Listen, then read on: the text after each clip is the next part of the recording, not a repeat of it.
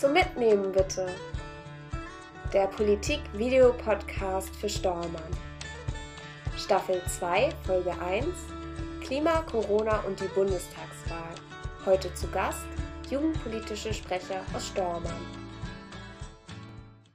Herzlich willkommen bei Zum Mitnehmen bitte, dem Politik-Video-Podcast für Stormann. Wir haben heute jugendpolitische Sprecher aus Stormann zu Gast und gleichzeitig meine Co-Moderatorin Leonie. Schön, dass ihr alle da seid. Es ist ja gar nicht mehr lange hin bis zur Bundestagswahl und deshalb wollen wir in die neue Staffel mit euch starten und ein bisschen die Themen uns anschauen, die in den nächsten Wochen relevant werden und die vielleicht am 26. für den einen oder die andere ganz interessant sind, wo sie ihr Kreuzchen dann setzen wollen.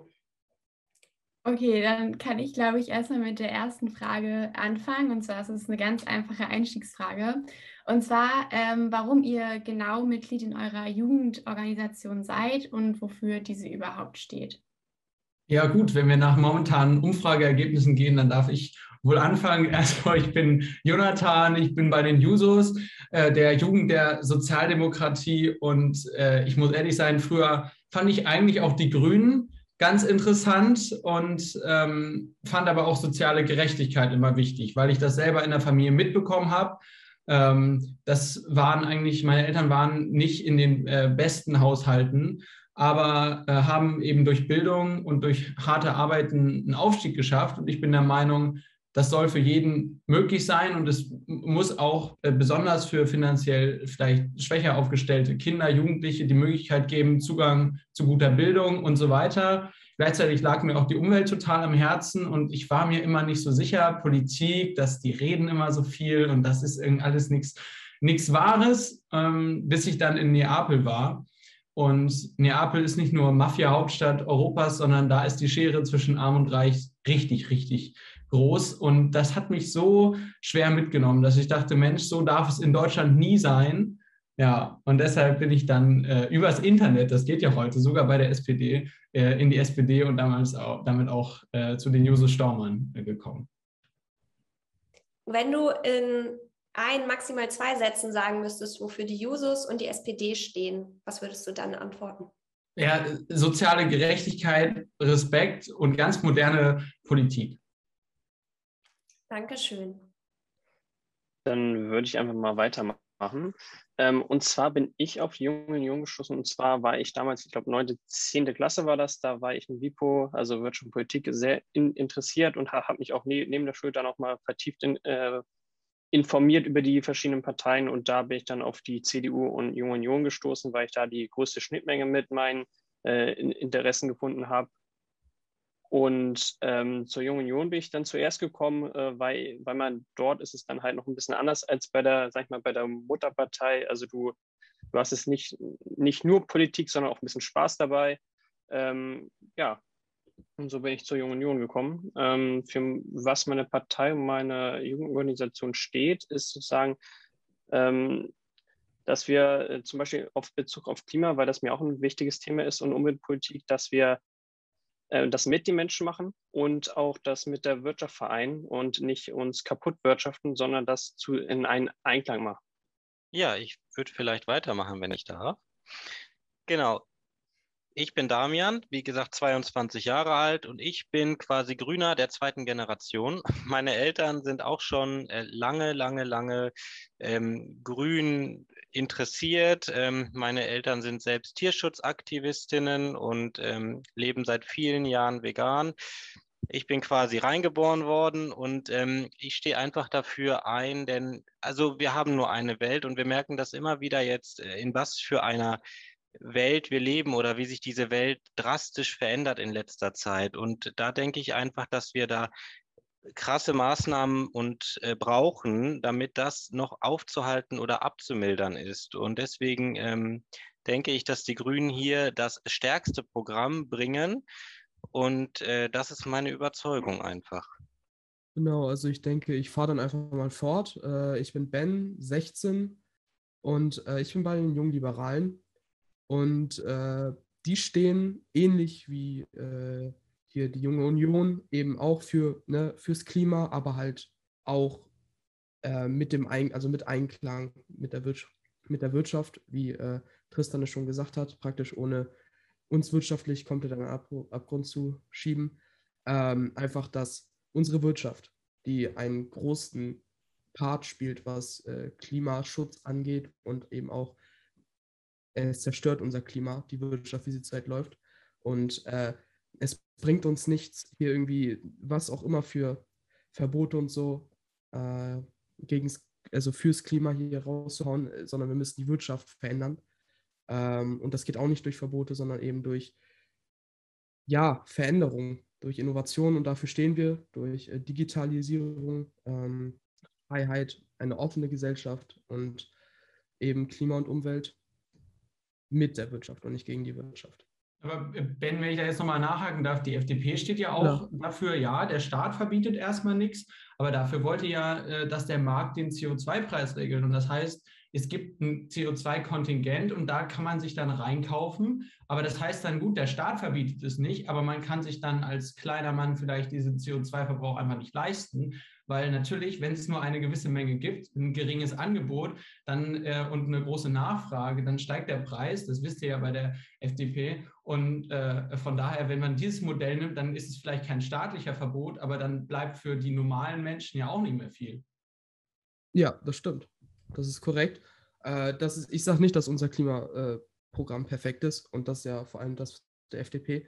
Aber äh, wenn wir jetzt zum Beispiel von so einer CO2-Lizenz hieß das, glaube ich, ich weiß nicht mehr ganz genau, wie der Name war. Soweit ich weiß, waren die Grünen aber auch dafür. Und äh, die FDP äh, hatte da, wenn ich mich nicht irre, auch einen eigenen Vorschlag dafür. Aber äh, natürlich regelt das gar nichts. Das ist auch eigentlich nicht das, was wir erreichen wollen. Denn wir wollen, wenn schon, gemeinsam und nicht eine Schicht.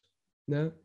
Und deswegen, das bringt natürlich nichts. Das ist genauso wie ja, das Fleisch teurer machen. Im Endeffekt bringt das nichts, außer dass die Reichen sich dann das teure Fleisch holen und die Armen, Ärmeren ne, müssen sich dann halt weiter das Massentier, äh, aus Massentierhaltung holen.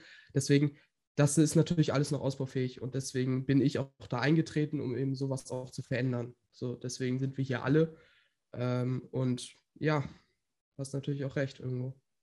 Ich habe mal eine Frage und zwar habt ihr jetzt alle gesagt, ihr findet Klima total wichtig.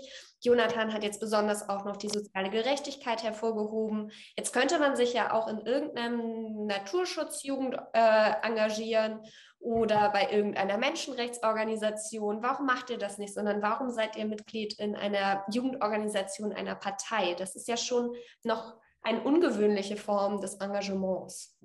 Äh, ich würde da sagen, weil man durch die Partei da deutlich stärkeren Einfluss nehmen kann, denn ein, eine Partei hat die, die Politiker in den verschiedenen Kreistagen zum Beispiel oder Landtag oder Bundestag sitzen. Und eine Tierschutzorganisation ist ja keine Partei, sondern ist halt nur eine Tierschutzorganisation. Also sie, sie hat ja keine Vertreter in Parlamenten sitzen und somit kann sie auch nicht so einfach ihre Interessen umsetzen. Da würde ich vielleicht noch ähm, anbringen wollen, ich finde nicht, dass es entweder und oder oder ist, sondern es kann gemeinsam sein. Denn Tier, äh, Menschen aus Tierschutzorganisationen haben, können ja auch durchaus durch PolitikerInnen ein Sprechrohr in einen Kreistag, Landtag, Bundestag ähm, bringen. Und ich merke das ganz explizit auch an meiner Familie. Tierschutzorganisationen werden von grünen PolitikerInnen sehr oft auch gehört, eingeladen und angehört, was die, ähm, weil das einfach fachlich äh, kompetentere Personen oft sind, weil die sich den, äh, ihr Leben damit beschäftigen, was können wir beim Tierschutz und bei Tierrechten verbessern und stärken.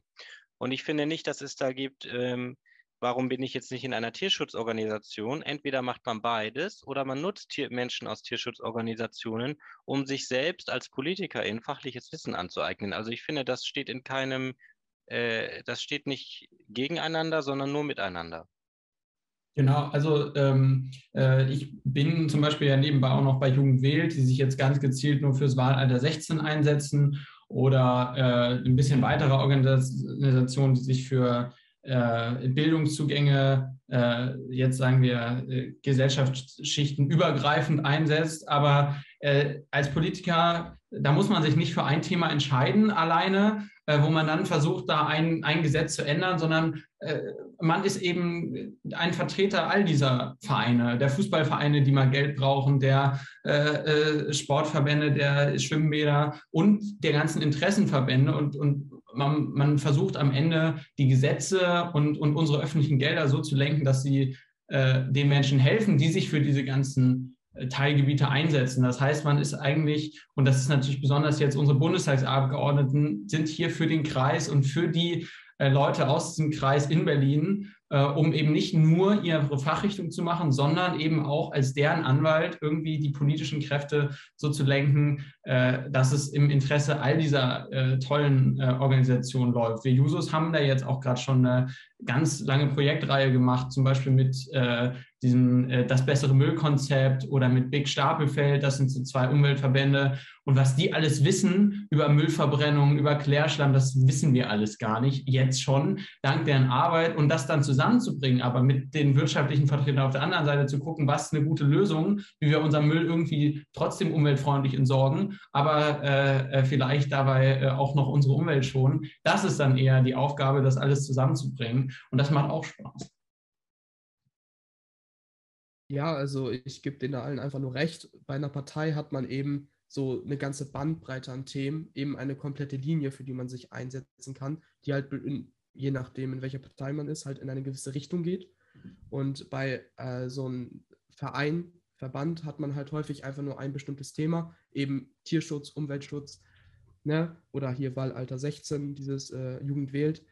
Und bei einer Partei, je nachdem, in welche Richtung man halt eher tendiert, hat man halt eine ganz neue Brandbreite, halt äh, Digitalisierung, bei uns jetzt zum Beispiel Bildung, Klima, alles Mögliche. Und das ist halt einfach viel, ich will nicht sagen praktischer, aber es bringt halt mehr. Und je nachdem, in welchem Punkt man halt, kann man sich halt dann die Verbände, wie die anderen auch schon gesagt haben, zur Hilfe holen. Und das ist eben das ist praktisch, das hilft einfach, zusammen dann einfach dafür zu stehen. Ähm, ja, das klingt ja schon mal sehr interessant. Ähm, dann machen wir mal mit der nächsten Frage weiter. Die geht schon so ein bisschen Richtung Bundestagswahl. Und zwar habt ihr das Gefühl, dass ihr durch eure Mitgliedschaft auch äh, Einfluss auf das Wahlprogramm eurer Partei äh, nehmen konntet? Wenn ich darf, würde ich vielleicht anfangen. Genau. Also es ist so, ähm, bei den Grünen haben wir Landesarbeitsgemeinschaften auf Landesebene. Diese Landesarbeitsgemeinschaften sind aufgeteilt jetzt zum Beispiel Mobilität, Verkehr oder Queer, Inklusion, also verschiedene Themen mit verschiedenen AGs. Diese Landesarbeitsgemeinschaften entsenden immer an die Bundesarbeitsgemeinschaften Delegierte. Ich bin zum Beispiel Delegierter der Landesarbeitsgemeinschaft Mobilität Verkehr und bin damit Bundesarbeitsgemeinschafts delegierter Mitglied. So, und in diesen Arbeitsgemeinschaften werden aktiv ähm, Vorschläge für, das, für die Wahlprogramme gebracht, also jetzt auch in der, ähm, bei, dem BA, bei der Bundesarbeitsgemeinschaft für das Bundestagswahlprogramm. Und daraus resultiert dann eine Schreibgruppe, die die Ideen der Arbeitsgemeinschaften aufnimmt und die dann in ein Wahlprogramm bringt. So, und ich finde, dadurch kann man wirklich aktiv Einfluss auf das Wahlprogramm nehmen. Auch bei der, äh, noch stärker ist es auch bei der Landtagswahl zu spüren, weil wir da auch schon in den Arbeitsgemeinschaften natürlich angefangen haben, das Wahlprogramm zu schreiben. Ähm, man kann, man hat den Eindruck, ich kann wirklich was für vor Ort, wo ich wirklich aktiv beschäftigt bin mit, sei es sei es äh, Tempolimits, Klimamaßnahmen, Mobilitätswende, äh, Verkehrsmaßnahmen. Ich habe den Eindruck, ich kann aktiv an etwas mitarbeiten, was mir selbst wichtig ist. Also man hat den Eindruck, man ist wirklich stark dabei und mit involviert. Und das finde ich ehrlich gesagt bei uns richtig, richtig gut organisiert. Äh, dann würde ich mal weitermachen. Und zwar haben wir bei der Jungen Union äh, auf Bundesebene haben wir äh, Kommissionen für, für jeden Themenbereich und die haben zur, zur diesjährigen Bundestagswahl äh, jeweils zu ihrem Themenbereich äh, ein Programm verfasst und das gesamte Programm gab es dann für alle Kreisverbände und jeder Kreisverband konnte innerhalb einer gewissen Frist da Änderungsanträge einreichen und somit konnte jedes Basismitglied äh, beim Programm, unserem Programmteil, JDU hat einen eigenen Pro Programmteil in unserem Wahl Wahlprogramm äh, mitwirken. Und äh, es wurde auch eine große Menge an Themen übernommen. Jetzt nicht alles, das ist klar. Aber da konnte man schon bei uns als äh, normales Mitglied, sage ich mal, äh, Einfluss auf das große Wahlprogramm nehmen. Jonathan, wie ist es bei den Jusos? Wie ist es bei den Jusos? Ich habe ja beim letzten Mal äh, schon erzählt und ich glaube, jeder kennt Kevin Kühnert und äh, bald kennt auch jeder Jessica Rosenthal. Also der Einfluss der Jusos in ihrer Partei ist schon äh, außergewöhnlich im Vergleich zu anderen Parteien. Und das ist bei diesem Wahlprogramm nochmal ganz besonders zu spüren. Also, dass wir da viele, viele Punkte reinbekommen haben, gerade was Ausbildung angeht, was Mobilität angeht, was diesen sozial-ökologischen An Wandel angeht. Also äh, da hat man ein gutes Mitspracherecht.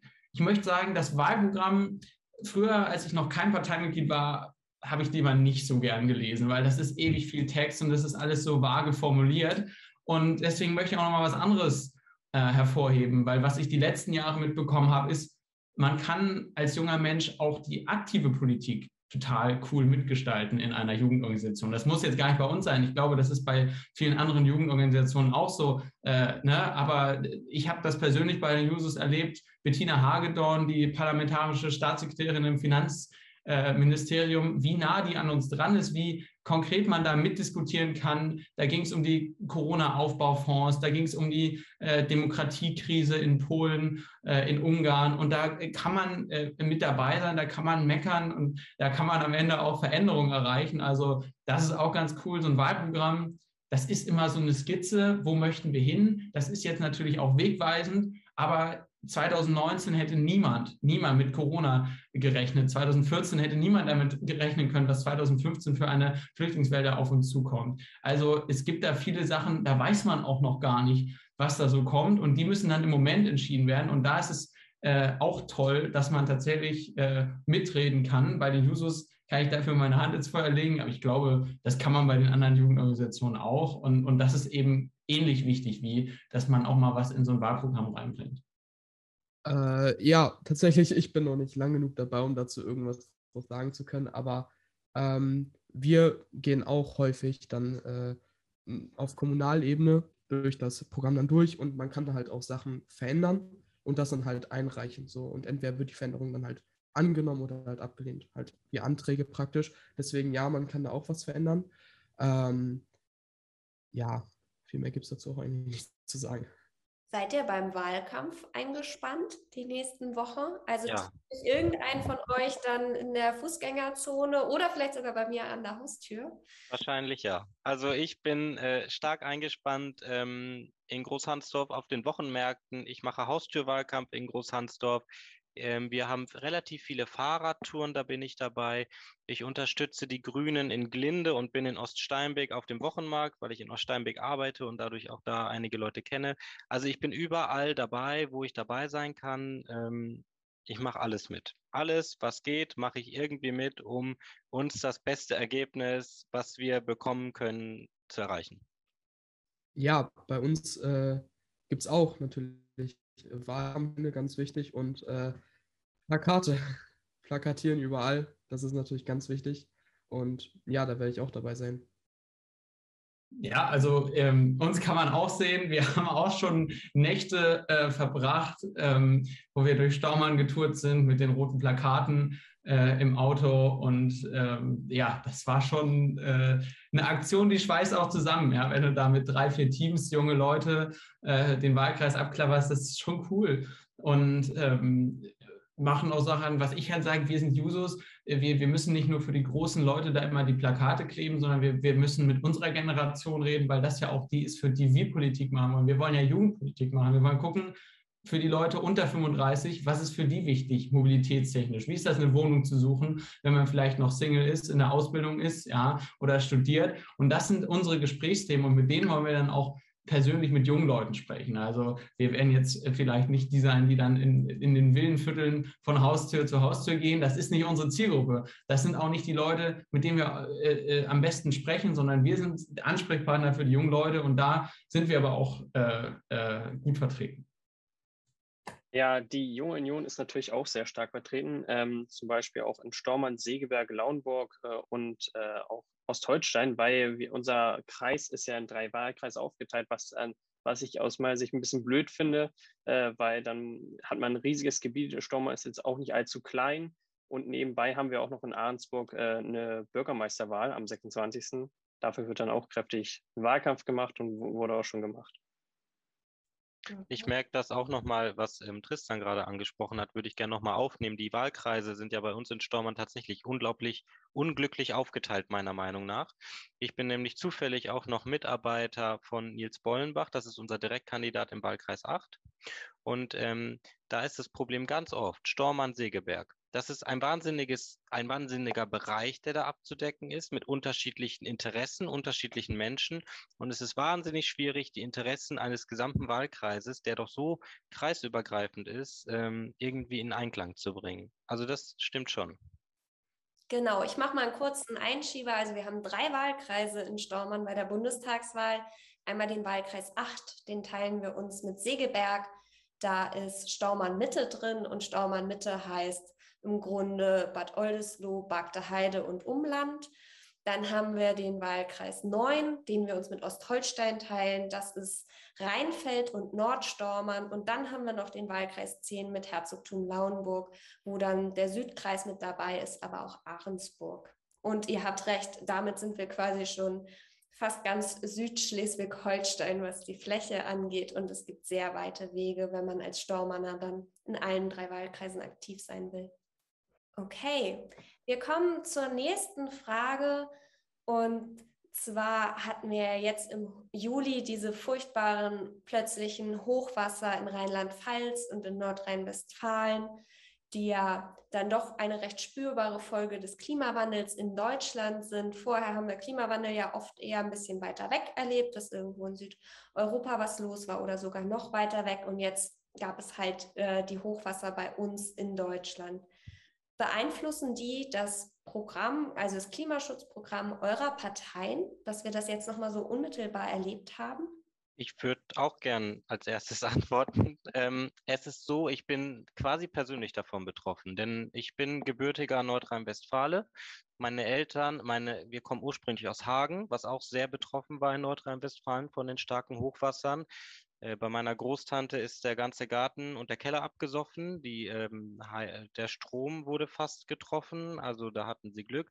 Meine Eltern sind selbst mit Bekannten in die Eifel gefahren zum Helfen, zum Aufräumen und das Leid, was die dort gesehen haben und wovon sie mir berichtet haben und was sie mir an Bildern auch gezeigt haben, also echten Bildern, nicht Bildern über die Medien, sondern wirklich, was dort vor Ort los ist und wo die Leute Hilfe brauchen, das ist ähm, so erschreckend zu sehen gewesen für mich, all, gerade als junger Mensch, der ähm, solche Katastrophen noch nie wirklich in dem Ausmaße miterlebt hat. Also es ist nicht zu begreifen gewesen, was dort wirklich passiert ist. Und gleichermaßen die Solidarität, die dort an Menschen zusammengetroffen hat und die Hilfsbereitschaft, die fand ich auch wieder unglaublich berührend und zeigt immer noch, dass unsere Gesellschaft da doch sehr, sehr hilfsbereit und solidarisch ist. Und ich glaube, dass diese Ereignisse ähm, auf jeden Fall einen, ein, ein Umdenken bewirkt haben, auch innerhalb der CDU-CSU-Fraktion.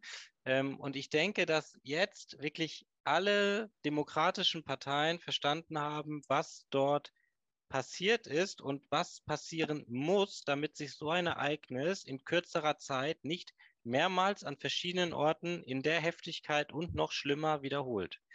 Und ich glaube, alle Parteien haben stark darauf reagiert. Auch jetzt, also im Wahlprogramm ist es wahrscheinlich schwierig, weil die zu dem Zeitpunkt schon fährt, einfach fertiggestellt waren, aber in Nachgespräch. Leider habe ich trotzdem den Eindruck, dass es Parteien gibt, die das nicht ganz ähm, ähm, wahrnehmen. Also jetzt, wenn ich an den CDU-Vorsitzenden Armin Laschet denke, der sagt, ähm, nur weil so ein solcher Tag war, muss man nicht die Politik ändern. Doch, das ist genau das, was seit Jahren gesagt wird. Die Politik muss geändert werden, denn es passiert nicht einfach so, dass ähm, der Klimawandel aufhört. Also die Politik muss die Weichen stellen, damit ähm, die Unternehmen und jeder Bürger ein bisschen, sag ich mal, wirklich gedrängelt wird. Und ich, es ist so wie bei vielen Problemen, die sieht man erst, wenn sie quasi vor meiner eigenen Haustür stehen. Und ich glaube, die Leute in Nordrhein-Westfalen und Rheinland-Pfalz haben es jetzt erlebt. Es stand jetzt vor deren Haustür. Und ich hoffe, dass das zu einem großen, großen Umdenken in unserer Gesellschaft und bei der jetzigen Bundestagswahl führen wird. Dann würde ich mich mal anknüpfen. Und zwar würde ich auch sagen, dass es nicht das Wahlprogramm verändern wird, denn das ist, wie gesagt, schon geschrieben. Aber es wird, denke ich mal, auf jeden Fall einen hohen Stellenwert ähm, auch in den Koalitionsgesprächen dann sein. Ähm, und auch in den einzelnen äh, äh, Bundesländern wird es wichtig sein und nicht nur das Klimaschutz, äh, nicht nur der Klimaschutz, sondern auch der Katastrophenschutz. Denn da hat man jetzt ja auch gemerkt, dass es da große Missstände gibt. Zum Beispiel Cell Broadcast ist seit Jahren eigentlich im Gespräch, äh, wurde aber noch nicht verwirklicht. Oder auch die, die Sirenen, die wir früher mal hatten, sind da auch nicht mehr so aktiv. Also da ist jetzt nicht nur, dass man äh, umwelttechnisch was ändern muss, sondern auch im Bereich des Katastrophenschutzes. Ähm, ja. Ähm, und ich denke schon, dass es bei manchen Leuten auch äh, das nochmal verdeutlicht, dass äh, das schon ernst ist. Ähm, und das ist ja auch zum Teil deswegen äh, gab es diese krassen Überflutungen, weil da halt Flüsse verengert wurden, also verengt wurden. Die sind nicht mehr wie früher natürlich, sondern wurden halt verengt. Wir hatten das bei uns zum Beispiel in Tankstedt, wo ich. Da haben wir jetzt äh, die Teil der Alzer wieder äh, nat natürlicher gemacht, also wie, wie man sagt. Ähm, und zwar haben wir die wieder ver verbreitert, die, die war früher ein bisschen enger und äh, ja, also sowas kann man auch äh, vor Ort auch machen, also in den äh, Kommunen zum Beispiel für, für sowas, um sowas vorzubeugen. Ja. Ähm, dann würde ich einfach jetzt fortfahren. Es wurde immer gesagt, es werden solche Sachen passieren. Es ist überall auf der Welt schon passiert. Ähm, aber es war halt immer so weit weg aus Deutschland, äh, weit weg in Anführungsstrichen jetzt, aber es war noch nie in Deutschland so präsent, nie so, es ist wirklich was passiert. Und jedes, jede, jede äh, Partei sollte eigentlich mit ihrem Wahlprogramm darauf acht nehmen, was die Wissenschaftler gesagt haben. Schon seit Jahren, was wirklich Forscher gesagt haben, was Studien gesagt haben. Und die haben gesagt, so was passiert. Deswegen, ähm, es sollte eigentlich in jedem Programm schon drin sein. So, deswegen, bei uns wird das wahrscheinlich nichts ändern, weil unser Programm ist schon darauf ausgelegt, dass sowas halt nie wieder passieren soll. Ja, also es sollte in dem Programm stehen. Es hätte sich aber auch schon in den letzten 10, 20 Jahren in der Regierungsarbeit noch viel stärker zeigen müssen. So, das kann man nicht jetzt erst ins Programm schreiben, das ist ganz klar.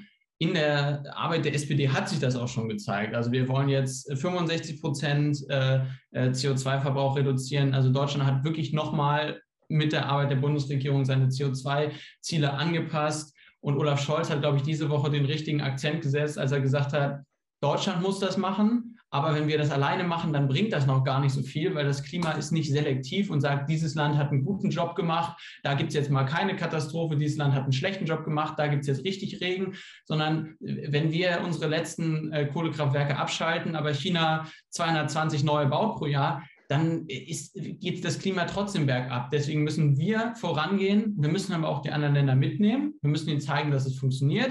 Ähm, wenn Ben sagt, wir dürfen daran nicht bankrott gehen oder also wir, wir dürfen äh, unser Land nicht an die Wand fahren, dann hat er damit recht. Wir müssen zeigen, dass es geht, wirklich enorm viel Treibhausgase zu sparen, richtig umzustellen und trotzdem äh, erfolgreich zu sein dann schaffen wir das auch, dass andere Leute mitmachen und wir müssen uns gegenseitig noch viel, viel stärker verpflichten als Industrieländer, als, als globale äh, Vereinigung, dass wir sagen, als Klimaclub oder meinetwegen kann man dem auch einen coolen Namen geben, ja, aber dass wir äh, äh zusammen diesen äh, Klimawandel bekämpfen und ich muss sagen, wir haben dazu das richtige Personal. Schon jetzt zwei Legislaturperioden. Dr. Nina Scher aus Wahlkampf 10, die ist Klimaexpertin und die hat auch schon total viel vorzuweisen. Nicht nur in ihr Programm geschrieben, sondern auch gemacht, beispielsweise den Solardeckel gekippt. Das ist einfach so, die kann das. Die warnt da auch schon, seit sie da im Bundestag ist, dass wir dringend was machen müssen. Ähm, und jetzt haben wir in, in Wahlkreis 8 auch noch Bengt Berg, der kommt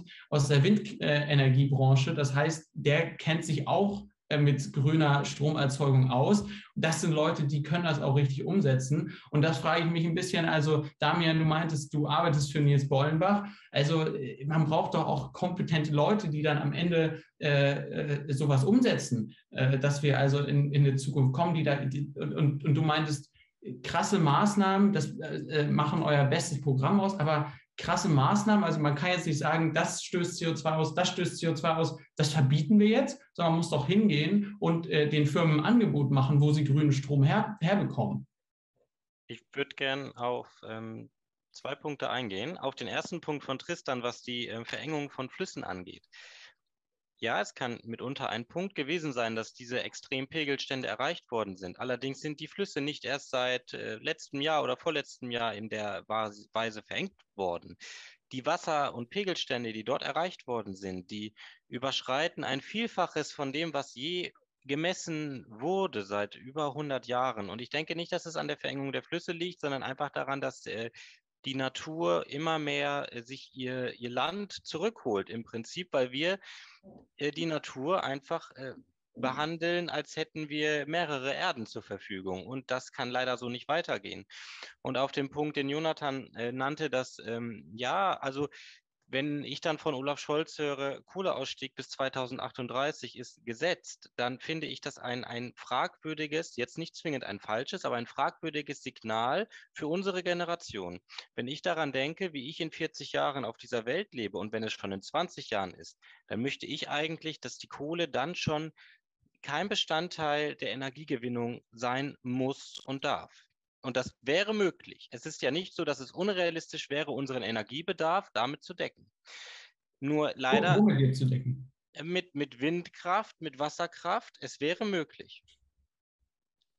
Es gibt Möglichkeiten, unseren Energiebedarf dementsprechend zu decken. Ähm, leider sind die Ambitionen der Politik da nicht weitgehend genug oder nicht konsequent genug. Und das finde ich sehr, sehr schade. So, wenn ich mich daran denke, dass ein Windrad äh, 1000 in Nordrhein-Westfalen zum Beispiel 1000 Meter von einem Wohnhaus entfernt stehen muss, ein Chemiepark allerdings inmitten einer Million von Millionen von Menschen bewohnten Umgebung stehen darf, dann frage ich mich, wo ist das Verhältnis? Und was ist in dem Fall wichtiger? Energieerzeugung durch erneuerbare Energien oder ein riesiger Chemiepark und dass der Anwohner nicht gestört wird von einem Windrad, was meinetwegen nur noch 500 Meter von seinem Haus steht.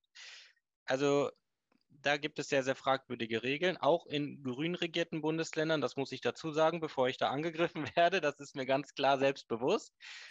Da muss es eine bundeseinheitliche Regelung geben, finde ich. Da muss, ich denke generell oft, dass der Bund da einfach mal sagen muss, so ist es. Und Schleswig-Holstein ist da ja ein sehr gutes Beispiel, dass wir sehr, sehr gut erneuerbare Energien gewinnen können und ähm, dass wir das sehr, sehr gut hinkriegen, einfach äh, trotzdem ein, ein sehr ausgeglichenes und, und gutes Land irgendwie zu sein.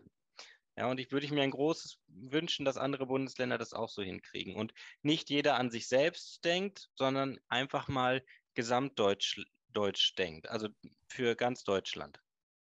Ja, also, ich, Achso. Ja, Tristan gerne, ja. Achso. Ja, ich wollte einmal auf das Thema Energie und Schleswig-Holstein einspringen. Und zwar haben wir ja relativ viele Windkraftanlagen, aber du kannst halt nicht überall in Deutschland so viele Windkraftanlagen aufstellen, weil nicht überall weht so ein starker Wind. Und der andere Teil ist, dass wir einen Großteil des Stroms, den wir hier gewinnen, gar nicht ins Netz einspeisen können, weil der gerade nicht benötigt wird. Und dann haben wir zudem noch nicht mal die Trassen nach unten, äh, die existiert noch gar nicht richtig. Also sie, sie wird gerade ausgebaut. Das dauert aber noch Jahre, bis die nach unten ge gelegt ist nach Bayern. Ähm, und zudem haben wir jetzt das Problem, dass wir AKWs ja jetzt abschalten. Ich glaube, 2022 oder 2022 ist das, das letzte. Ähm, diesen Bedarf, der, also den, den Bedarf, den, den die AKWs gedeckt haben, können wir aktuell nicht mit erneuerbaren Energien decken. Das schaffen wir nicht. Obwohl wir jetzt schon einen sehr hohen Anteil an erneuerbaren Energien haben, verhältnismäßig zu, zu den letzten Jahren davor stimmt auch vollkommen. Ich finde nur trotzdem, dass der Kohleausstieg bis 2030 dadurch möglich wäre. Wenn wir jetzt die AKWs vom Netz nehmen und dann in den nächsten fünf, sechs Jahren einen, einen Anreiz schaffen oder es so schaffen, dass auch im Süden Deutschlands erneuerbare Energien so genutzt werden, dass sie den Bedarf decken, dann kann man die Kohlekraftwerke, äh, dann kann man, genau, dann ist der Kohleausstieg 2030, wäre er prinzipiell möglich. Es wäre etwas anstrengender, etwas schneller, man müsste sich etwas mehr beeilen, man müsste bessere Möglichkeiten für die Mitarbeitenden schaffen, weil da sehr, sehr viele Arbeitsplätze einfach dranhängen. Aber es wäre eine Aufgabe, die von politischer Seite nicht unmöglich umzusetzen wäre da kann man jetzt über Zahlen streiten. Da kann man jetzt sagen, die einen wollen 2035, die einen wollen 2030, 38. So, man muss einfach loslegen. Und ich möchte nur ein Beispiel aus Hamburg nennen, weil da regiert die SPD ja. Äh, da gab es in Moorburg noch ein riesen äh, Kohlekraftwerk, ähm, als wir da angefangen haben. Und unser Bürgermeister hat gesagt, das möchte er abschalten. Und da war es der grüne Minister, der gesagt hat, ja, wie soll denn das gehen? Und dann haben wir gezeigt, wie das geht. Wir haben die SPD-Bundesumweltministerin Svenja Schulze rangeholt, wir haben Fördergelder geholt und wir haben da einen der größten Wasserstoffparks Europas gebaut. Und der kriegt jetzt diesen Strom. Da, da, hat, da haben wir schon recht, wenn wir in der Nord- und Ostsee ein paar Offshore-Windparks bauen, dann kriegen wir da auch enorm viel grünen Strom her. So, aber das muss man machen und dann muss man äh, äh, Wasserstoffparks bauen, dann muss man Trassen bauen. Man muss auch mal die eine oder andere Trasse genehmigen und das stellen sich leider auch oft Grüne vor Ort dann gegen Projekte, die Grüne im Bund eigentlich gut finden. Und äh, da haben wir in Wahlkreis 8, wie gesagt, Benk Berg, der kommt aus der Windenergiebranche. Das ist jemand, der kann das anpacken und der kann das machen. Und wenn das läuft, vielleicht sind wir dann schon 2030 durch. Und wenn es so die typisch deutsche Verspätung gibt, wie bei den anderen Großprojekten, dann dauert es bis 35 und 36. Aber das müssen wir jetzt mal anpacken. Da kann man natürlich jetzt Ziele setzen, die man will. Aber ich glaube, da braucht man eine Regierung, die hingeht und macht. Und ich muss ehrlich sagen, in Hamburg hat Scholz das damals gemacht. Der ist einfach hingegangen. Da geht jetzt Changer hin und macht. Und ich bin mir sicher, wenn Scholz im Kanzleramt ist, dann wird er auch hingehen und dann kommt da auch nochmal ein anderer Wind rein und dann können wir mit 2030 oder 2032 vielleicht rechnen. Aber was dann am Ende bei rauskommt, das ist dann immer nochmal eine andere Frage. Aber man muss jetzt loslegen und ich traue das unserem Kanzlerkandidaten zu dann würde ich noch darauf zukommen. Und zwar äh, glaube ich nicht, dass wir es schaffen, wenn wir jetzt mal 2030 auch Kohleausstieg. Äh, wir haben jetzt 2021. Ich glaube nicht, dass wir es schaffen, mit erneuerbaren Energien in unserem Land das in der Zeit äh, zu, zu deckeln, diesen Bereich von, von, Energie. Und zumal wir jetzt auch immer höheren äh, Bedarf an Strom haben durch die ganzen Elektroautos zum Beispiel, äh, die brauchen ja auch ein bisschen Strom. Ähm, und zum anderen sind es halt auch eine Menge äh, Mitarbeiter in den, äh, sag ich mal, in den Kohlekraftwerken, die äh, sich dann einen neuen Job suchen müssen zum Beispiel. Und du kannst ja nicht sagen, dass du jetzt auf einmal, ja, du hast jetzt zwar einen Vertrag für zehn Jahre, aber jetzt ist halt Schluss. Also jetzt musst du dir halt was anderes suchen. Da musst du halt auch einen Übergang schaffen, dass du diese Person entweder in den Ruhestand schicken kannst, sprich einen, eine Rente zahlen kannst, ähm, oder dass du die halt umschulst. Und zumal, das ist dann ja auch für die, die äh, ganzen Firmen, musst du ja am Ende auch Ausgleich zahlen, weil du verbietest ihnen dann sozusagen ihre, aktuellen, ihre aktuelle Wirtschaftsform. Also das ist nicht so ganz einfach, dass man sagt, jetzt hören wir morgen auf und äh, dann läuft alles über Windkraftanlagen. Ich denke, so meint das aber keiner, dass das morgen direkt äh, aufhören soll. Ich denke, die reden eher von so einem Prozess, so dass immer mehr gebaut wird und Kohlekraft mehr immer mehr abgebaut wird und die wegfallenden Arbeitsplätze werden umgeschult, werden in den nachhaltigen Energieprojekten eben dann eingesetzt und dann ist das halt ein Prozess, aber wenn man es jetzt direkt anpackt, wie Jonathan es schon meinte, dann würde das weitaus schneller gehen als neu, äh, 1930, wollte ich schon sagen, äh, 2038 oder was auch immer da als Ziel gesetzt wurde. Und weil bis jetzt die meisten Ziele, die sich unsere Politiker und Politikerinnen äh, nicht nur auf Bundesebene, sondern auch auf EU-Ebene gesetzt haben, vor allem was Klima angeht, die haben die nicht eingehalten. So, und das ist halt einfach traurig und deswegen ist einfach loslegen das einzig Gute, was man machen kann. Und dieses Ja, aber, aber, aber, ja, was aber? Das oder das ist unsere einzige Chance. Das sagen Wissenschaftler überall auf der Welt. So, und da gibt es kein Aber mehr. Da stimme ich Ben und Jonathan auf jeden Fall zu. Und das, was Tristan sagt, finde ich auch schwierig. Man kann natürlich immer Argumente dagegen finden. Also, wenn es darum geht, können wir gegen alles Argumente finden, um etwas nicht zu tun. Und es ist immer ein schwieriger Prozess. Es hängen unglaublich viele Arbeitsplätze dran. Aber was kostet, also sagen wir, die Politik würde das unterstützen, finanziell. Was kostet uns mehr Geld? Die Klimakrise oder die Abschaffung eines Wirtschaftszweiges? Langfristig gesehen? Und was schafft uns eine bessere Lebensgrundlage? Und ich denke, da sind die Argumente ganz klar. Denn wenn wir sehen, was RWE zur Herstellung von Braunkohle in Nordrhein-Westfalen anrichtet, ganze Orte müssen umgesiedelt werden. Man nimmt den Leuten ihr Zuhause weg. Und das muss man sich mal vorstellen. Das ist, wenn jemand vor meiner Tür steht und sagt, ja, hier kommt jetzt, äh, hier wird jetzt Braunkohle abgebaut, du musst umziehen. Ja, also das ist nicht vorzustellen, dass das möglich ist und das macht RWE einfach, ja. Und das sehen wir bei den ganzen Aktivistinnen, die dann da sind und versuchen, unsere Natur zu retten. Also wir merken es eigentlich und es wird sich davor gescheut, weil es ein großer Wirtschaftszweig ist und ähm, damit viele Probleme einhergehen. Und das finde ich die falsche Herangehensweise. Man muss es genau wie Jonathan sagt, Auf das Jahr kommt es im Prinzip nicht an. Nur wenn wir jetzt nicht anfangen, dann ist es auch total egal, welches Jahr wir nehmen, weil dann wird das sowieso nichts mehr bis 2045, 2050. Und dann können wir uns sowieso alle unsere Sachen packen und, ähm, und zu Hause einschanzen, weil es draußen nicht mehr auszuhalten ist. Also man muss jetzt einfach anfangen, so schnell wie möglich, spätestens im Oktober, wenn der Bundestag die konstituierende Sitzung hat. Da habe ich eine Frage zu. Und zwar, habt ihr konkrete Ideen oder ähm, Ziele oder Maßnahmen, was wir hier in Staumann machen können, in unserem kleinen Staumann, um dann äh, deutschlandweit und auch global den Klimazielen ein bisschen näher zu kommen?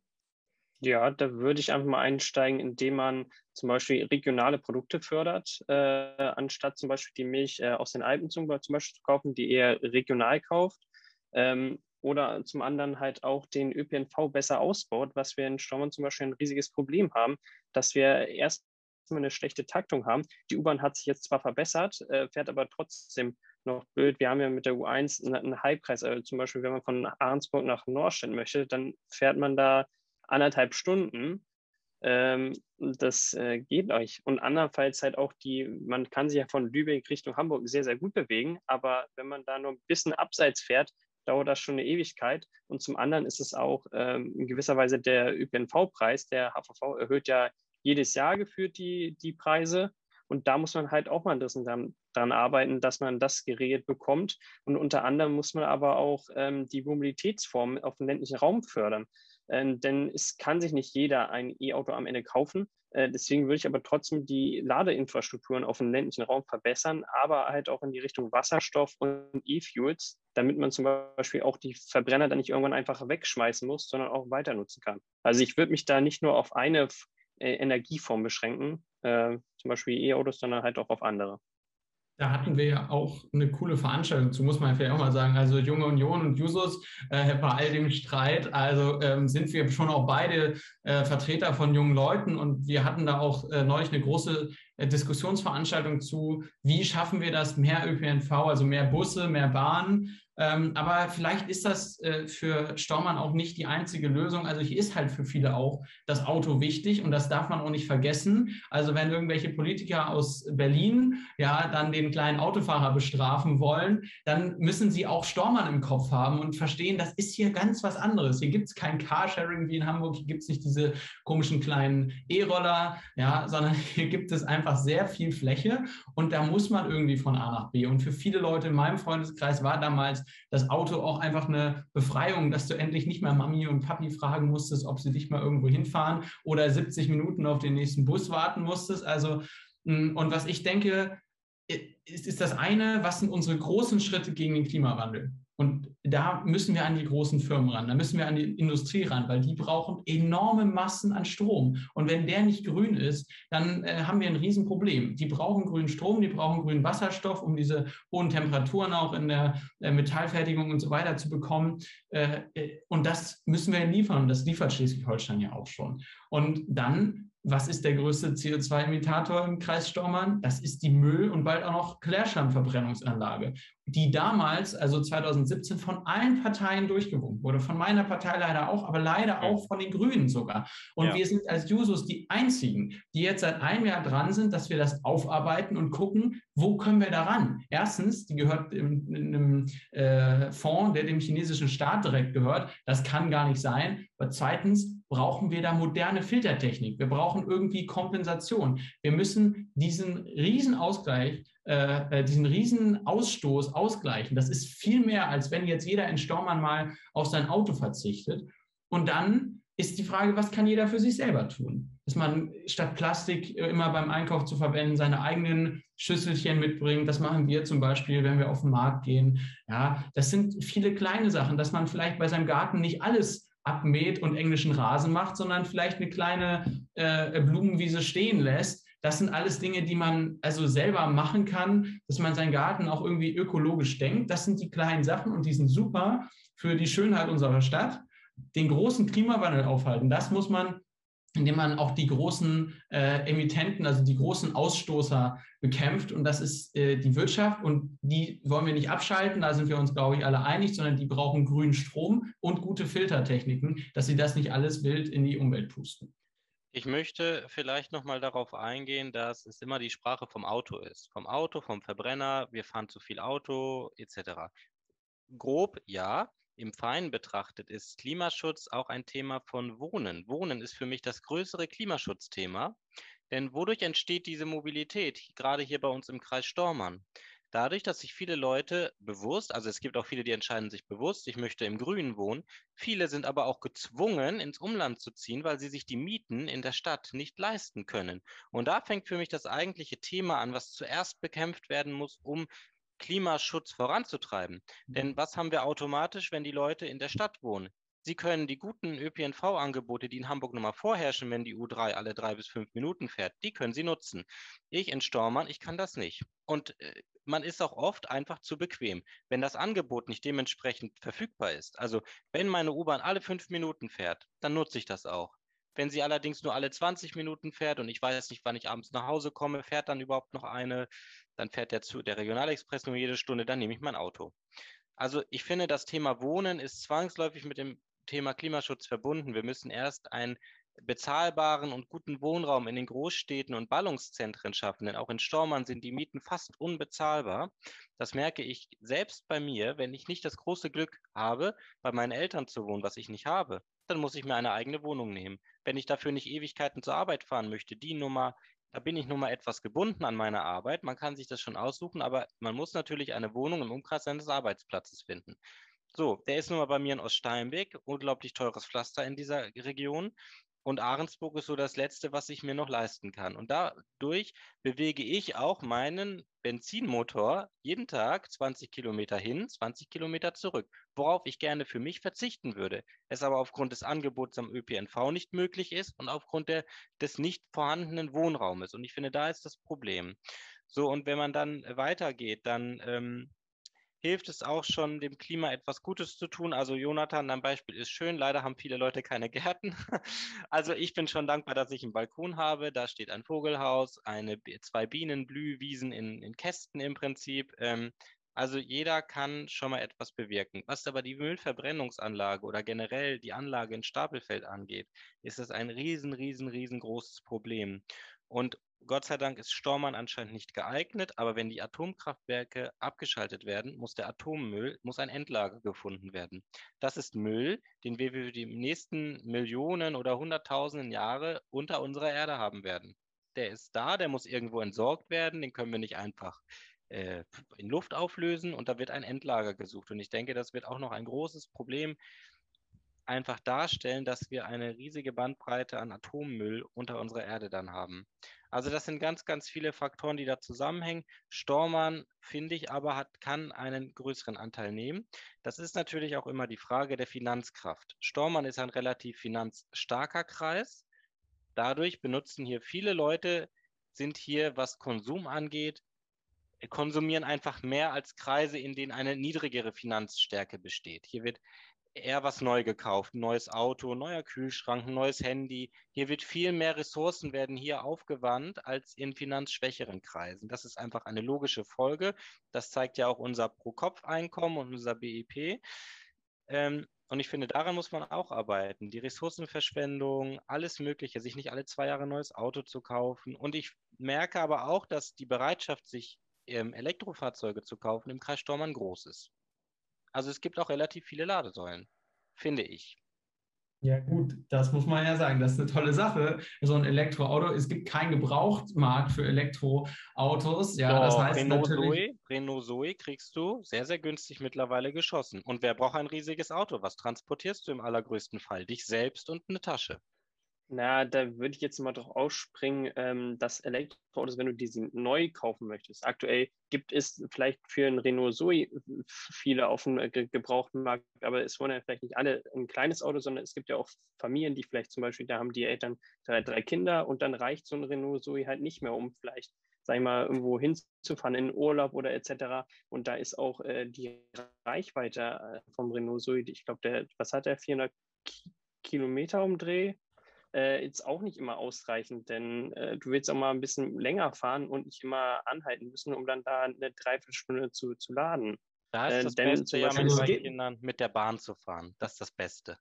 Wenn man in Urlaub Ja. fährt. Besser geht's nicht.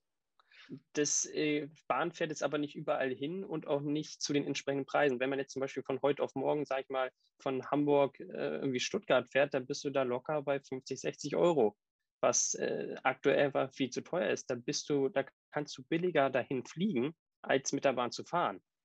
Also da macht es äh, für, für mich persönlich noch keinen Sinn, die Bahn zu nutzen. Also für Strecken äh, Hamburg-Berlin, das geht relativ fix und das geht dann noch preisig aber alles andere ist dann schon relativ teuer.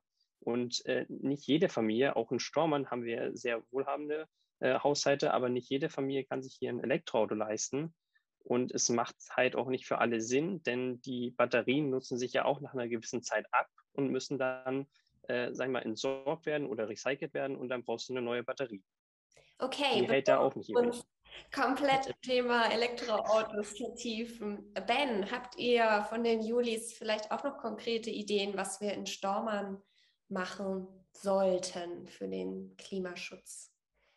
Also allgemein, allgemein wollen wir, wie eigentlich die meisten anderen Parteien auch, oder wir legen besonders viel Wert darauf, eben eine, eine, eine gute ähm, wie sagt man es am besten, eben eine gute andere Möglichkeit zu schaffen, eben um halt, damit Leute von sich selbst halt umsteigen praktisch. Also das Elektroauto ist ja schön und gut, aber wie schon gesagt wurde, weder kann man damit wirklich lange fahren, noch sind da genug Ladesäulen. Also es gibt kein, es gibt, es gibt kein gutes Netz in Deutschland dafür ähm, und äh, wenig Platz.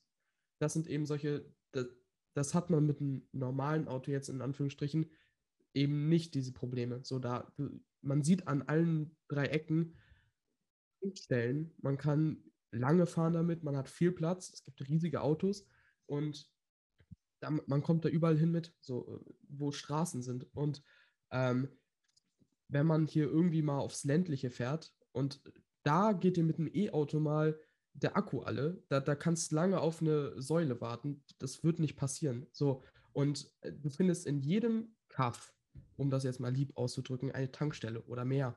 So, und das ist eben, es ist, das E-Auto ist, glaube ich, für die meisten, vor allem auch für Familien, eben wegen diesem Platz, kein wirklich gute, keine wirklich gute Variante, keine wirklich gute andere Möglichkeit. Ja, halt zum normalen Auto. Das ist halt, glaube ich, das große Problem. Deswegen, man sollte das E-Auto irgendwie ja? Ich stimme euch in großen Punkten zu, das ist tatsächlich richtig. Ne? Also solange das Angebot an, an vernünftigen Bahnpreisen und Bahnverbindungen auch auf Fernreisen noch nicht da ist, macht es das für Familien relativ unattraktiv umzusteigen. Generell, sei es auf die Bahn, sei es auf ein Elektroauto. Das muss man schon zugeben. Aber man muss es jetzt auch anpacken und in den nächsten Jahren die bestmöglichen Voraussetzungen schaffen.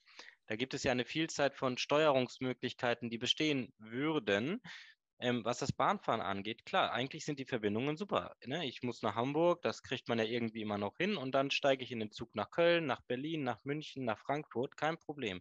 Wenn ich das aber nicht zufällig drei Monate im Voraus weiß, wird es teuer. Ja. Und ähm, das äh, Fliegen ist auch so eine Sache. Ähm, zum Beispiel als Vergleich, wenn ich jetzt Weihnachten nach Köln fliegen möchte, zahlte ich für Eurowings von Hamburg nach Köln 35 Euro. Um Weihnachten herum, die Bahntickets kann ich erst ab Oktober buchen, die werden wahrscheinlich teurer sein.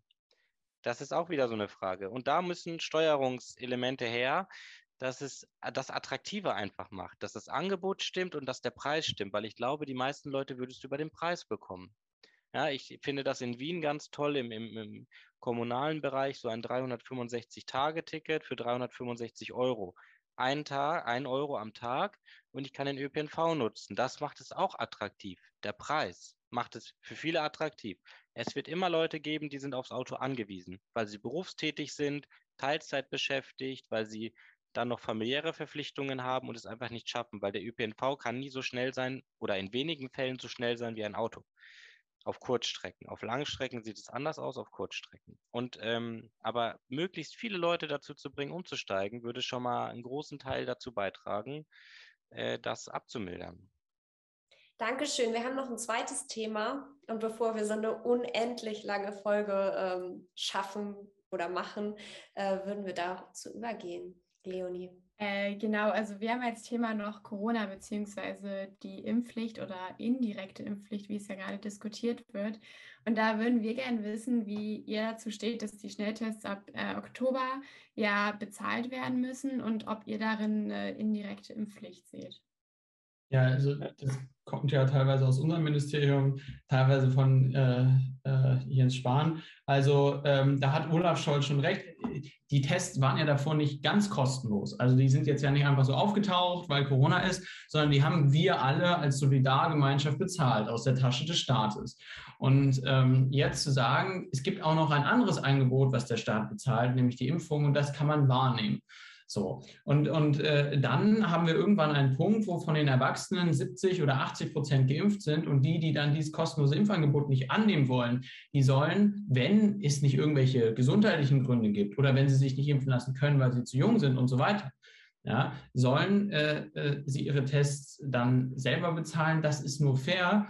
Ähm, äh, das ist keine indirekte Impfpflicht. Ich finde das irgendwie ein komisches Phrasing, äh, Framing auch indirekte Impfpflicht. Also ist es jetzt eine Pflicht? Nein, es ist keine, es ist einfach nur, wenn du einen Test haben willst, weil du ins Restaurant gehen möchtest, dann musst du diesen Test bezahlen, weil das ist ja keine Impfpflicht und ich weiß auch nicht, wie sie dann indirekt sein soll. Natürlich ist es ein Anreiz, theoretisch sich impfen zu lassen, weil es äh, dann einfacher ist, ist aber auch einfach faktisch einfacher. Also wir machen ja nicht die Regeln, wie sich Corona verbreitet. Wir gucken ja nur, wie reagieren wir als Gesellschaft darauf und wenn du nicht geimpft bist, ist es halt ein höheres Risiko. Dann müssen wir dich halt testen, um relativ sicher gehen zu können, äh, äh, dass da jetzt äh, keine Über kein Übertragungsrisiko ist oder um das Übertragungsrisiko abzusenken. Und das ist dann eben die Maßnahme zu sagen, dann brauchen wir einen Test und den muss man dann selber bezahlen, wenn man da ins Restaurant gehen möchte. Also ich finde, indirekte Impfpflicht passt schon ziemlich gut, denn entweder man bezahlt dafür, in Restaurants zu gehen, also extra nochmal, oder an irgendwelchen öffentlichen Sachen teilzunehmen, oder man lässt sich halt impfen. Also man hat nur, entweder zahlt man dafür, nichts geimpft zu werden, oder man wird geimpft. So, und ich finde das, aber ich finde das schon gerechtfertigt, der Begriff indirekte Impfpflicht. So, ob man jetzt fürs Impfen ist oder dagegen, es ist es ist schon ein bisschen, ich, es ist nicht unfair, das auf keinen Fall, aber ich finde diese indirekte Impfpflicht, ob man jetzt für Impfpflicht wäre oder nicht, es passt schon, weil entweder man zahlt das halt oder man muss sich impfen lassen. Eine andere Option gibt es nicht. Und das ist, ja, schon Impfpflicht ähnlich. Deswegen indirekt. Es ist ja keine Pflicht in dem Sinne, deswegen indirekt halt. So, aber man hat halt nur zwei Möglichkeiten, zahlen oder sich impfen lassen. Ich bin auch total dafür, dass die kostenpflichtig werden, weil wie gesagt, äh, das zahlen wir aktuell alle und Personen, die sich nicht impfen lassen wollen und, und zum Beispiel, also die sich äh, nicht impfen lassen wollen und sich ähm, Leute, die sich zum Beispiel nicht impfen lassen können, da ist es okay aus meiner Sicht, dass man da auch die Tests weiter bezahlt oder zum Beispiel Kinder un unter zwölf Jahren. Aber Leute, die sich nicht impfen lassen wollen, gefährden damit die Personen, die sich nicht impfen lassen können, zum Beispiel. Und das äh, finde ich sehr gefährlich. Und das ist für mich auch kein Impfzwang oder Impfpflicht. Ähm, solange man die 3G-Regel beibehält, in Hamburg ist es ja vielleicht ein bisschen anders, da wollen jetzt die 2G-Regel einführen für äh, Restaurants und so. Ähm, solange die 3G-Regel gilt, kann man sich ja testen, kostenpflichtig dann halt, ähm, kann dann aber dieselben Vorzüge, also alles genießen, was die Genesenen und Geimpften auch können. Also ich sehe da jetzt kein Problem. Ja, wenn, wenn ich da noch einmal einhaken darf, also zum Beispiel bei den Studiengebühren oder bei äh, dem Rundfunkbeitrag, da sagt die FDP, nein, das soll auf keinen Fall der Staat bezahlen, das sollen die Leute selber bezahlen, wenn sie es wollen. Und jetzt gibt es eine kostenlose Möglichkeit, sich impfen zu lassen und, und dann soll für die Leute, die da irgendwie keine Lust drauf haben, soll dann auf einmal der Staat die Tests bezahlen. Also das ist doch irgendwie auch äh, dann Doppelmoral, oder nicht? Also erstmal, ich bin nicht die FDP und ich bin auch nicht die Julis an sich als Partei, sondern ich bin einfach nur da, weil ich Großteil der Richtung okay, also gut finde. Ähm, ich persönlich bin auch gegen Rundfunkbeitrag. So. Ähm, aber das ist eine andere Geschichte. Ähm, ich werde mich auch impfen lassen. Also ich bin, ich bin auch fürs Impfen. So, aber Impfpflicht ist halt dann nochmal eine andere Geschichte. Und ja, ja, ne, ich weiß, darum geht es auch gerade nicht. Deswegen, ich finde trotzdem, trotzdem finde ich halt einfach, es ähnelt einer Impfpflicht. Ich verstehe eure Argumente, dass es halt einfach, man hat die Möglichkeit, sich kostenlos zu impfen oder man hat halt aus gesundheitlichen Gründen etc. oder man ist zu jung, ne, oder ich weiß nicht, zu alt gibt es, glaube ich, gar nicht, aber man ist, man ist zu jung dafür, man kann es nicht machen, dann ist es natürlich nochmal was anderes. Und wenn man dann einfach aus Sturheit sich nicht impfen lassen möchte oder aus Bedenken, es gibt ja verschiedenste Gründe dafür, dann ja, dann sollte man sich natürlich testen lassen immer wieder. Aber ich weiß nicht, also ich persönlich bin da mit mir selbst im Zwiespalt, ob ich das okay finde, sie dann zahlen lassen. Also dass die dann zahlen müssen. Das ist deswegen für mich ein schwieriges Thema. Aber indirekte Impfpflicht, ich würde schon sagen, dass das passt, aber ja. Dankeschön, Damian. Was denkst du? Ja, also ähm, ist ein sehr, sehr schwieriges Thema aktuell. Und ich denke, ähm, zunächst gibt es aus meiner persönlichen Sicht keine Gründe gegen das Impfen. Ja, also die Impfstoffe sind nach EU-Zulassung und ich denke, da können wir auch von einem sehr, sehr hohen Standard ausgehen. Also, und für mich ist es ein solidarischer Akt mit der Gesellschaft, sich impfen zu lassen, damit ich alle Menschen, mit denen ich Kontakt habe, schützen kann und sie mich schützen. Das ist für mich einfach ein Akt der Solidarität und der Nächstenliebe. Und ich ähm, sehe es genauso wie Jonathan. Die Gesellschaft, ähm, wir alle zahlen die Tests. Jeder kann ein, hat ein Impfangebot, was er wahrnehmen kann, außer ich kann es aus gesundheitlichen oder aus Altersgründen noch nicht wahrnehmen. Und jeder hat die Möglichkeit, sich impfen zu lassen. Wenn er dieses Angebot aus welchen persönlichen Gründen auch immer nicht annehmen möchte, ohne dass er gesundheitlich es nicht kann, dann soll er auch für den Test bezahlen, wenn er dann der Meinung ist, ich muss jetzt aber gesellschaftliche Angebote annehmen. Also ins Kino gehen, ins Theater gehen, ins Restaurant gehen. Dann muss er aus meiner Sicht auch dafür bezahlen.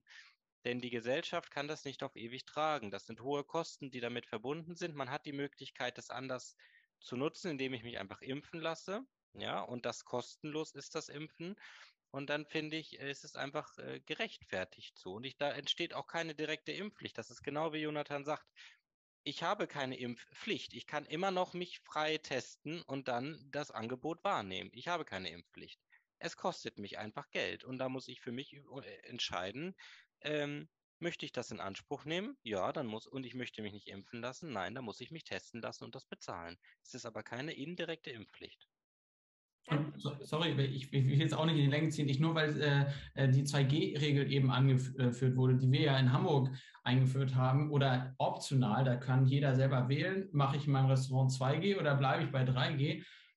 Wir, wir machen das ja nicht, um irgendjemanden zu ärgern oder so. Es ist keine Boshaftigkeit oder sonst was. Es ist ein Problem, die Gastro, die Hotels, die Schausteller und sonst was, die haben jetzt anderthalb Jahre einen riesen Finanzschaden erlitten und die wollen ihre Läden aufmachen, die wollen die, da Leute reinbekommen und es gibt einfach eine Möglichkeit, denen das wieder zu ermöglichen, dass sie wieder arbeiten können, dass sie auch mal wieder genügend Leute in ihrer Bar haben, dass sich so ein Abend auch mal rechnet. Aber dafür müssen wir eben auch solidarisch sein und uns alle impfen. Dann können wir da auch alle rein. Dann können wir vielleicht auch mal ein bisschen dichter aneinander. Dann kann man den Tresen an der Bar wieder aufmachen. Und, und das ist eben das Interesse, aus dem wir heraus sagen, gut, dann brauchen wir so eine 3G-Regel oder vielleicht eine 2G-Regel ja, das ist also kein, kein äh, wahllose Entscheidung, um Leute zu ärgern, sondern es ist leider notwendig, um auch Existenzen zu retten.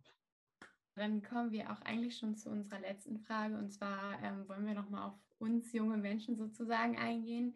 Und zwar findet ihr, dass junge äh, Menschen in der Pandemie zu wenig beachtet wurden? Beziehungsweise, wenn die Zahlen jetzt nochmal steigen würden, würdet ihr, beziehungsweise auch wieder eure Partei, äh, die Schulen wieder schließen oder wieder in den Wechselunterricht gehen? Also, also ich fand persönlich, dass äh, die Jugend in Bezug auf schulische Bildung im, im ersten Teil vor Corona stark vernachlässigt wurde. Äh, das habe ich damals mitbekommen, dass dann einfach die Schulen äh, geschlossen wurden für so, ich glaube, zwei Monate war das am Anfang. Und da gab es auch für viele aus meinem Bekanntenkreis, die noch zur Schule gehen, äh, die haben da nicht wirklich Schule gemacht, sondern also, also da gab es auch nicht wirklich äh, Aufgaben. Ähm, das hat sich dann im Verlauf gebessert, aber da hat man dann auch wieder die Probleme gesehen, die wir mit den ganzen Online-Plattformen da von den äh, Schulen haben, dass das zum Beispiel kein einheitliches System ist, äh, sondern dass jedes Bundesland ihre eigene Lehr Lernplattform hat. Ähm, ich würde sagen, aber im Verlauf von Corona hat sich das jetzt gebessert und wir würden ähm, die Schulen auch auflassen. Ähm, zumal jetzt auch die Kinder im Alter von 12 bis 18 Jahren sich jetzt ja auch impfen dürfen, äh, offiziell. Ähm, deswegen sehe ich da jetzt das eigentlich deutlich besser als vor ein oder anderthalb Jahren. äh, wo das dann noch äh, hektisch beschlossen wurde und dann kein richtiger Unterricht stattfand. Also ich denke, am Anfang von Corona ist es genau wie Tristan sagte, ich denke, keine, keiner war darauf vorbereitet, ja, weder, weder irgendwelche äh, privaten, also man sieht ja auch, welche psychischen Schäden das bei vielen Menschen generell angerichtet hat, jetzt nicht nur auf Kinder bezogen. Und ich bin auch der Meinung, dass wir da sehr, sehr viel gemacht haben. Und ähm, in die Form des Wechselunterrichtes spricht grundsätzlich, also, so, also man, ich bin ein großer Fan davon, tatsächlich die Belegung der Intensivbetten zu beobachten und die Krankenhausauslastung zu sehen. Denn Corona ist etwas, womit wir lange Zeit leben müssen. Es wird immer Infektionen geben, die werden wir nicht einfach wegkriegen und wir können nur das Bestmögliche dagegen tun, uns gegen schwere Verläufe zu äh, schützen und ähm, es nicht so weit zu, zu vermehren. Und ähm, sollte es wieder zu einer sehr, sehr schlimmen Situation kommen, jetzt im Herbst und im Winter, was ja durchaus passieren könnte aufgrund der Delta-Variante und des, des schlechten, also einfach der, des kühlen Wetters, dann ist sicherlich eine, eine Sache darüber nachzudenken, ob man Wechselunterricht anbieten muss, aus Gründen des Infektionsschutzes und der Sicherheit an, an unseren Kindern. Ähm, und ich würde mich dann freuen, wenn die technische Ausrüstung der Schulen bis dahin so weit wäre, dass es kein Problem darstellt. Also es sollte eigentlich kein Problem sein, diesen Unterricht anzubieten. Äh, das merke ich selbst bei mir, weil ich einen Weiterbildungslehrgang mache. Wir wechseln jetzt immer auch in zwei Wochen Präsenz, Online-Präsenz. Das ist die größte Katastrophe, weil Klausuren müssen alle in Präsenz geschrieben werden, aber der Unterricht online ist einfach ein ganz anderer. Und ich denke, für, für kleinere, für Grundschulen und für Klassen 5 bis 7 sollte es keinen Wechselunterricht geben. Die sollten tatsächlich in Präsenz unterrichtet werden, weil es anders gar nicht möglich ist, die Konzentration und die Aufmerksamkeitsspanne so lange aufrechtzuerhalten vom Bildschirm. Das merke ich als, als Erwachsener ja schon, dass es irgendwann nicht mehr geht. Und ähm, ja, ich denke, dass wir da aber nicht nochmal in einen Lockdown kommen werden, weil wir gelernt haben, mit dieser Pandemie umzugehen und, und einfach aus dieser Situation gelernt haben. Ich möchte mich kurz dazu äußern, was Damian gerade gesagt hat, mit den äh, besonders Grundschüler und dann fünfte bis siebte Klassen äh, in den Wechselunterricht schicken. Ich finde das problematisch, weil ich vor allem im Online-Unterricht gemerkt habe, wie viele Leute einfach dann zurückgefallen sind oder komplett weggefallen sind, weil sie es einfach nicht hinbekommen haben, die, sich aufzubringen, diese Aufgaben dann zu Hause zu machen. Oder ich meinte auch eigentlich Grundschule und fünfte bis siebte nicht in den Wechselunterricht, oder habe ich mich vertan? Nicht. Also die sollen in Präsenz unterrichtet werden. Fünf, also Grundschulen und fünfte genau, bis siebte. Genau, ja, ja, warte, da habe ich mich gerade, genau. Genau, und dann die Älteren in, in ja. Richtig, genau. Weil die eigenverantwortlicher lernen können und für sich selbst verantwortlich sein könnten. Genau, ja. Ja, genau, genau, richtig. Aber, aber äh, ich finde es dort besonders problematisch, wie gerade eben schon gesagt, weil da viele, vor allem ich bin jetzt 10. Klasse und wir sind jetzt so Abschlussphase, MSA und danach halt dann Oberstufe, wenn das halt geht. Und vor allem dann solche Prüfungsjahrgänge, 10., 11., äh, 11. nicht, aber 10. und 12., die sollten nicht in den Wechselunterricht, weil das besonders schwer ist, im Wechselunterricht eben diese Prüfungsvorbereitung zu machen. Und wenn man dann irgendwie nur so ähm, ein paar Klassen, diese, keine Ahnung, neunte, achte und elfte vielleicht noch äh, in Wechselunterricht schickt, bringt das recht wenig. Also ich habe das bei Freundinnen und Freunden von mir gemerkt, äh, Studium, Ausbildung oder Schule, vielen ist durch diese Pandemie schon äh, echt was zerschossen worden. Das ist halt, es zeigt sich so die sozialen Unterschiede. Ne? Also äh, wir haben vorhin über Garten gesprochen, wer einen Garten hat, wo man schön da draußen kann ne? oder ein eigenes Zimmer, ähm, äh, der leidet vielleicht nicht so. Das ist auch nochmal eine ganz persönliche Sache gewesen, aber ich habe es wirklich bei Leuten gemerkt, wie, wie die auch im Abi, auch in der Oberstufe, durch diese Pandemie, durch diese Unsicherheit, dadurch, dass die Familien erschüttert wurden und so weiter, einfach drunter gelitten haben und auch ihre Noten drunter gelitten haben. Und das heißt ja dann im Abi, im Abschluss auch oder beim äh, MSA und so weiter, dass auch das spätere Leben dann nicht unwichtig davon beeinflusst wird. Und da muss ich sagen, äh, da sind wir in Deutschland noch zu bürokratisch. Da müssen wir jetzt gucken, was ist denn mit den Abis? Schaffen wir, dass wir noch mehr Einstellungstests an Unis machen? Und wie ist es mit den Ausbildungsplätzen? Hubertus Heil war gerade in Flensburg beim, beim größten Arbeitgeber da die sagen, die bilden nicht mehr aus. Das kann nicht sein. Wir müssen jetzt Ausbildungsplätze schaffen. Wir müssen die Unis wieder aufmachen. Wir reden die ganze Zeit von Schulen, ja, die waren äh, leider auch schon äh, äh, viel zu oft zu, aber die Unis, die waren komplett zu. Die hat niemand wieder aufgemacht. Und äh, dann sitzen da Studenten alleine im Studentenwohnheim und da kümmert sich ja dann gar keiner mehr um die. Also es sind ganz viele äh, Punkte, an denen man ran muss, wo man diese Pandemie auch noch jahrelang spüren wird dass ich nicht versprechen kann, erstens, weil ich nur Juso-Kreisvorsitzender bin und zweitens, weil ich auch kein Infektiologe bin, ob die Klassen nochmal zugemacht werden. Das hängt halt auch von ganz vielen Sachen ab. Wo ich nochmal drauf schauen würde, die Leute unter 12 können sich nicht impfen lassen. Was ist denn, wenn die Eltern haben, die jetzt irgendwie besonders immungefährdet sind und sonst was, wenn man irgendwann nochmal eine neue Mutante hat, wo man sagt, da hilft auch die Zweitimpfung nicht mehr so gut, besonders bei äh, Gefährdeten, die irgendwie Asthma haben oder sonst was, Adipositas, so, dann wird man gucken müssen, wie sich die Lage verhält. Wir haben in Schleswig-Holstein schon die Sorge, dass es dann zu einer Durchseuchung äh, äh der äh, unteren Klassen kommt. Und da muss man gucken, hoffentlich stecken die das alle gut weg. Und wenn nicht, dann brauchen wir neue Maßnahmen, am besten irgendwie Luftfilter, am besten so Leitmaßnahmen als erstes. Aber das wird man dann sehen. Und das ist nochmal ein Punkt, wo ich mir wünsche, dass wir dann äh, die richtigen Leute am Ruder haben, dass sie uns dann weiter gut durch diese Krise bringen. Und ja, allen Leuten, glaube ich, von uns allen, die da draußen noch mit der Pandemie kämpfen oder mit den Folgen, äh, ja, toi, toi, toi und alles Gute. Ähm, und dass möglichst alle Schüler, Azubis und Studierende da einigermaßen gut durchkommen. Ja, du hast es gerade angesprochen. Also wir haben jetzt ja seit etwa anderthalb Jahren äh, Pandemiesituation und trotzdem haben ja ganz viele Klassenräume noch keine Luftfilter. Viele Schülerinnen und Schüler haben zu Hause auch noch kein eigenes Endgerät, das sie nutzen könnten, falls es doch noch mal ins Homeschooling geht. Dann gibt es ja, wie du gerade gesagt hast, eine ganz große Altersgruppe, nämlich 0 bis 12, für die wir gar keinen Impfstoff haben und die vielleicht selber nicht so gefährdet sind, aber ja auch ihre Eltern oder Großeltern nicht anstecken möchten. Und die Unis sind ja auch immer noch mehr oder weniger zu. Ähm, habt ihr manchmal das Gefühl, dass eure Mutterparteien eure Generation und vielleicht die Generation unter euch ein bisschen aus dem Blick verloren haben?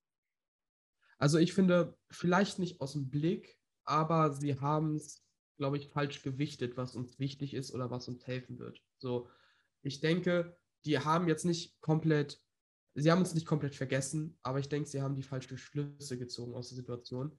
Deswegen, ich glaube, da ist es ganz problematisch gewesen, weil ich glaube, die haben dem Schulsystem ein bisschen zu viel zugemutet und auch allgemein den jungen Generationen.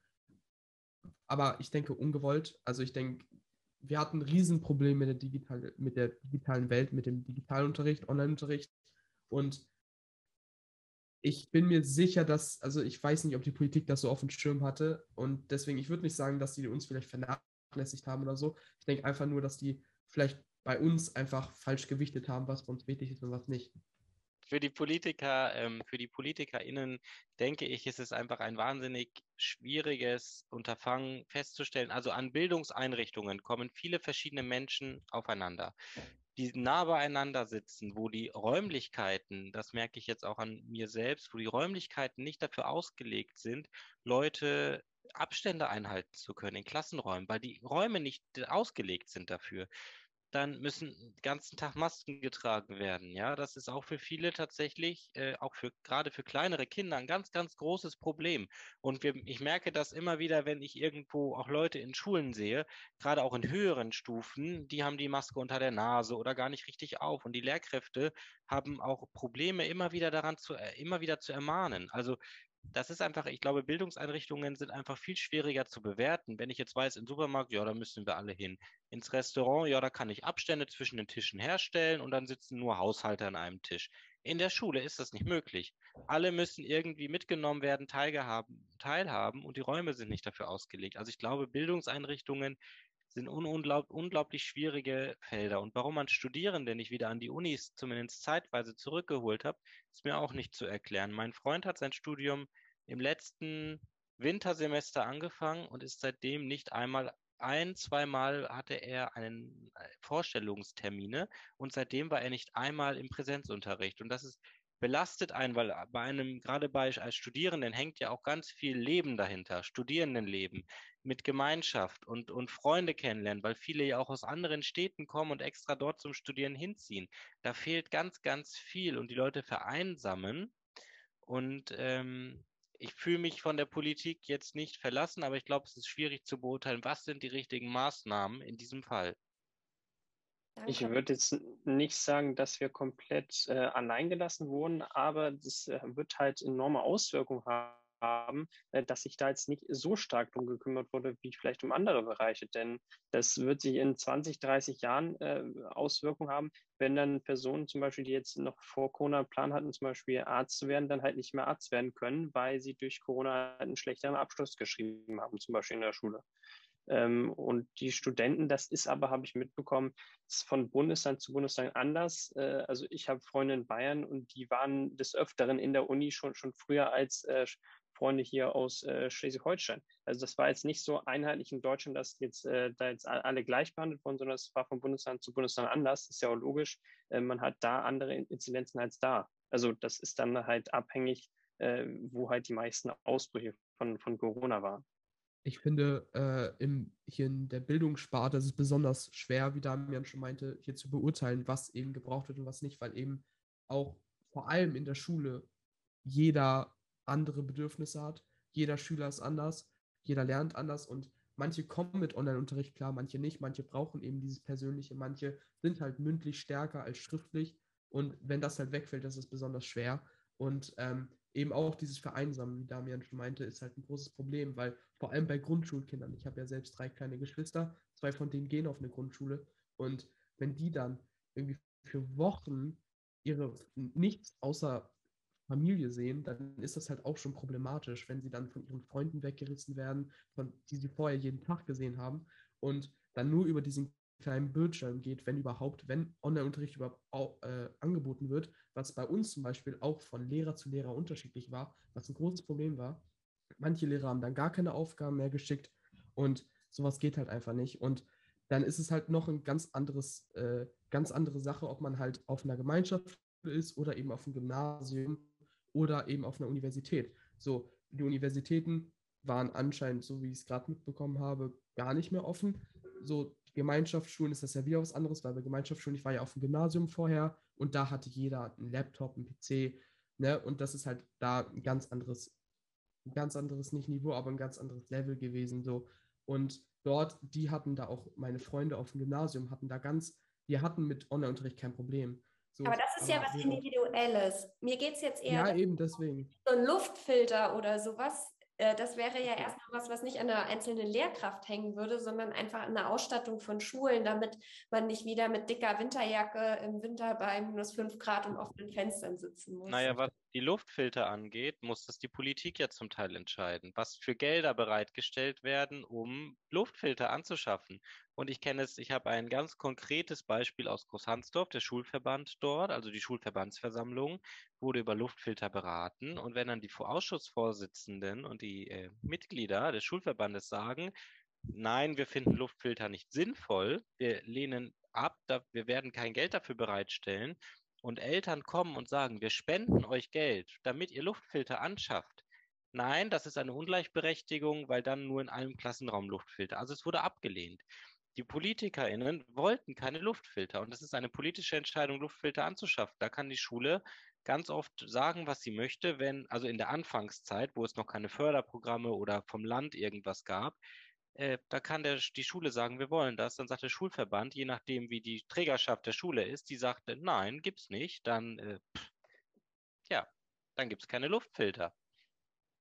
Ja, ich ja. glaube, also um auf die Ausgangsfrage nochmal, fühlen wir uns von der Politik alleingelassen? Ich glaube, allgemein fühlt man sich alleingelassen in so einer Pandemie. Ich glaube, viele Leute, ja, da muss man gar nicht bei den Jugendlichen anfangen. Ich glaube, wenn man äh, noch die Bilder von den Alten in den Altenheimen hat, die waren auch alleingelassen und auch jeder, äh, der in Kurzarbeit gehen musste, jeder, der im Homeoffice stecken blieb. Ich glaube, viele haben sich alleingelassen gefühlt und natürlich viele Jugendliche.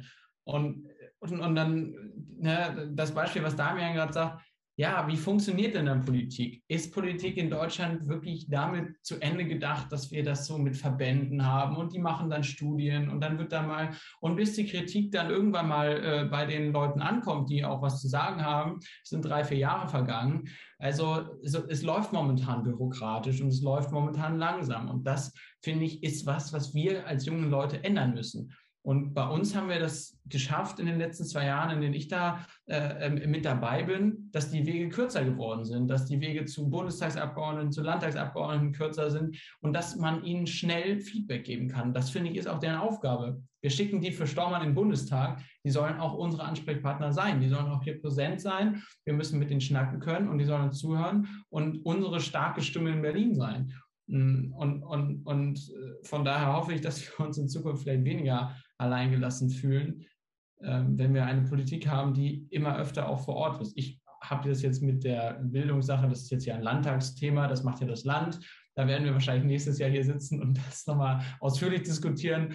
Ähm, aber da habe ich das mit Martin Habersaat, der für uns ja Bildung macht in Staumann Süd, sehr positiv erlebt, aber allgemein eher nicht so. Also mein allgemeines Bild politisch muss ich auch sagen, da ja, braucht man vielleicht noch öfter das Gefühl, da ist jemand direkt, der dir zuhört und der das dann auch schnell macht und nicht über äh, x Wege und x Studien und sonst was. Super, Dankeschön.